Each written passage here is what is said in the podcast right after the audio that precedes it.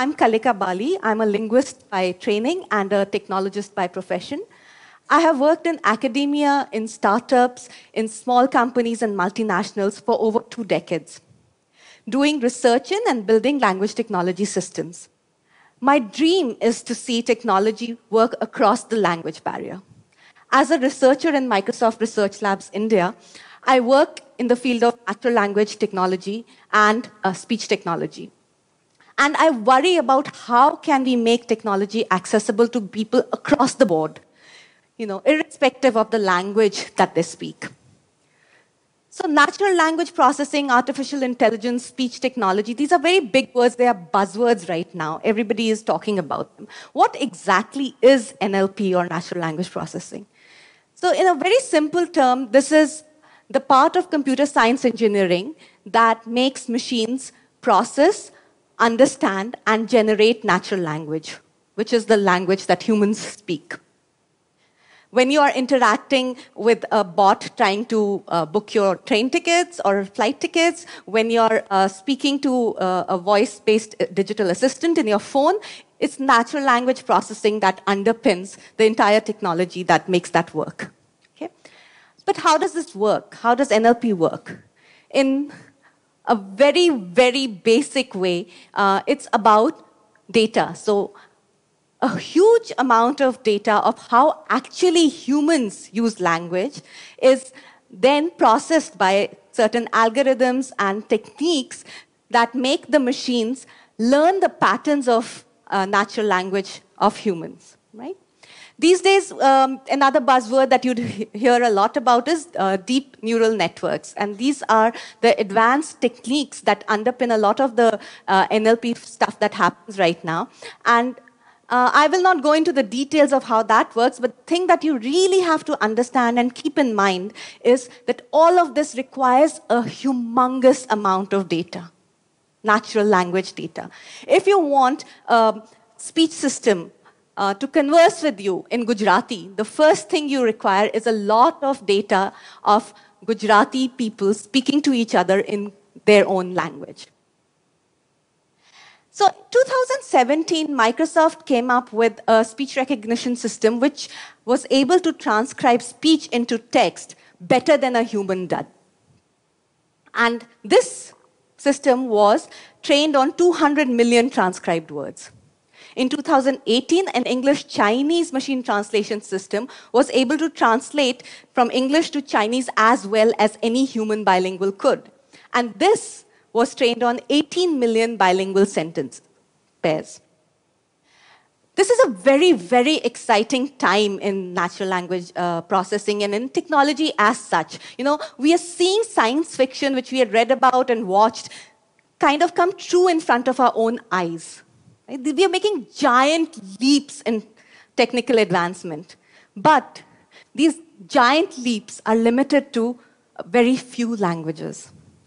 So Monojit Choudhury, who's like a very good friend of mine and a, a colleague, he has studied this in some detail and he has looked at resource distribution across languages in the world. And he says that these follow what is called a power law distribution, which essentially means that there are four languages Arabic, Chinese, English, and Spanish, which have the maximum amount of resources available. There are another handful of languages which can also uh, benefit from um, you know, the resources and the technology that's available right now.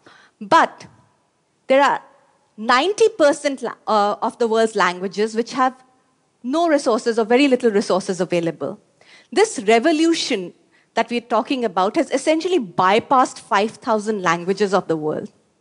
Now, what this means is that the resource rich languages have technologies built for them, so researchers and technologists get attracted towards them. They build more technologies for them, they create more resource for them. So it's a, like a rich getting richer kind of a cycle. Um, and the resource poor languages stay poor. There's no technology for them, nobody works for them. And this divide, digital divide between languages, is ever expanding. And by implication, is also the divide between the communities that speak these languages is also expanding. So in Microsoft and Project Ellora, we aim to bridge this gap. Okay? We are trying to see how can we create more data by innovative methods, have more techniques to um, build technology without having a lot of resources, and what are the applications that can truly benefit these communities. So at the moment, uh, this might seem very theoretical, like what is he talking about, data and techniques and technology. So let me give you a very concrete example here. Uh, I'm a linguist at heart. I love languages, and that's what I love talking about. So let me tell you about a language that many of you might not know about, uh, Gondi. Uh, Gondi is a South Central Dravidian language. It is spoken by 3 million people in five states of India. Uh, and to put this in some kind of perspective, Norwegian is spoken by 5 million people and Welsh by a little under a million. So Gondi is actually a pretty uh, robust and pretty large community um, of the Gond tribals in India. But by UNESCO's Atlas of Languages in Danger, Gondi is uh, designated vulnerable status. Now, CGNet Swara is an NGO that provides a citizen journalism portal for uh, the Gond community by making local stories accessible through mobile phones. There's absolutely no tech support for Gondi. There is no data available for Gondi, no resources available for Gondi. So all content that is created, moderated, and edited is done manually. Now, with under Project Ellora, what we did was that we brought together all the stakeholders, an NGO like CGNet Swara, an academic institution like IIIT Naya Raipur, uh, a not-for-profit children's book publisher like Pratham Books, and most importantly, the speakers of the community. The, commu the Gond tribals themselves participated in this activity and for the first time edited and translated children's book in Gondi. We were able to put out 200 books for the very first time in Gondi so that the children had access to stories and books in their own language. Another extension of this was Adivasi Radio, which was like an app that we built and developed in Microsoft Research and then um, um, put it out there along with our stakeholders, which takes a Hindi text to speech system and um, allows it to read out news and articles uh, provided by CGNet Swara uh, in Gondi language. Now, users can now use this app to read, watch news, and access any information through text and voice in their own language. A very interesting thing is that this app is now being used to translate by the community to translate uh, text from Hindi to uh, Gondis. Now, what that will result in is a lot of parallel data that we call parallel data that will allow us to build machine translation systems for Gondi, which will truly open up a window for the Gond community to the world. And what is even more important is now we know how to do this. We have the entire pipeline. And we can replicate this for any language and any language community which is in a similar situation as the Gond tribals. Now, so education, yes, um, you know, uh, information access, yes, but what about earning a living? Right? What about uh, how can we make it uh, make these people earn living through the digital tools that all of us just take for granted these days? Vivek Seshadri, who's another researcher at MSR, and his collaborator Manu Chopra, they've designed a platform called Karya for providing digital micro tasks to the underserved communities.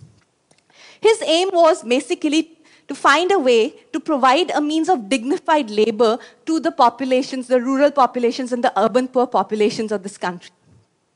They don't have access to or the knowledge to use the digital program uh, platforms that all of us use every day without even thinking, right? But here is a large literate population that wants to work right? And how can we make this possible for them? So Karya is one such way uh, through which this population can get onto the digital uh, world and, you know, through that find work and do tasks that can then earn them money. So we saw this and we thought, oh, this is wonderful. We could probably use this for data collection as well. So um, we went to Amle, which is a small village of 200 people in the Wada district of Maharashtra and decided to use Karya to collect Marathi data. Now, I know what you all are thinking. I'm sure there are lots of Marathi speakers also in the audience. Um, that Marathi is not a low resource language. Marathi is definitely a mainstream language of the country. But as far as language technology is concerned, Marathi is a low resource language.